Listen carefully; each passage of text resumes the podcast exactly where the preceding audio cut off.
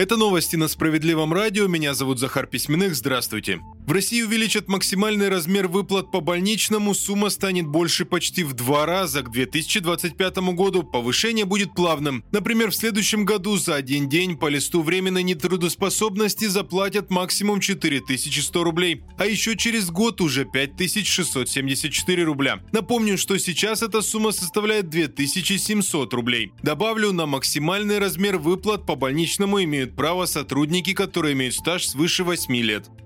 Пик заболеваемости гриппом в России ожидается в ноябре-декабре этого года. Об этом рассказали сами врачи. По словам специалистов, сейчас периодически наблюдаются традиционные всплески заболеваемости. Соответственно, пик ожидают в конце осени. Это штатная ситуация, по словам врачей. Добавлю, по данным Роспотребнадзора, на прошлой неделе заболеваемость гриппом и ОРВИ в России, напротив, даже снизилась сразу на 7%.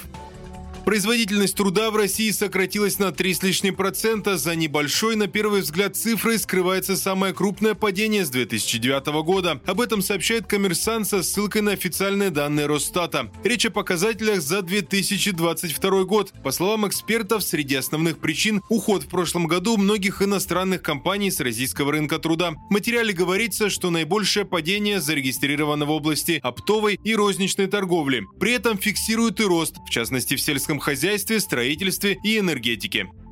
Далее выпуски новости Центра защиты прав граждан от выселения на улицу 89-летнюю пенсионерку спасли наши правозащитники. Все началось с того, что одну из двухэтажек в Нижнем Новгороде признали аварийной и подлежащей расселению. В комнате коммунальной квартиры этого дома жила Валентина Корнева. Сперва она обрадовалась новости о расселении дома, но потом узнала, что ей не готовы предложить другую благоустроенную жилплощадь, а собираются лишь выкупить ее комнату. За это готовы были заплатить 830 тысяч рублей рублей. Пенсионерка понимала, что на эти деньги ничего купить не получится, и она просто останется на улице. От предложения Валентина Корнева отказалась, но в администрации решили через суд обязать ее принять средства и покинуть комнату. Понимая, что сама не справится, пенсионерка пришла в Центр защиты прав граждан. Там пояснили, дом включен в программу расселения, а значит собственники могут либо дождаться выделения другого жилья, либо получить денежную компенсацию, и никто не может лишать их права выбора. Юристы Центра помогли Валентине Корневой обратиться обратиться в прокуратуру. Там подтвердили грубое нарушение, вышли со встречным иском к администрации. Судья встал на сторону пожилой женщины и обязал местные власти выделить ей жилье. После нескольких проигранных апелляций чиновники наконец засуетились. В итоге Валентине Корневой подобрали новую жилплощадь.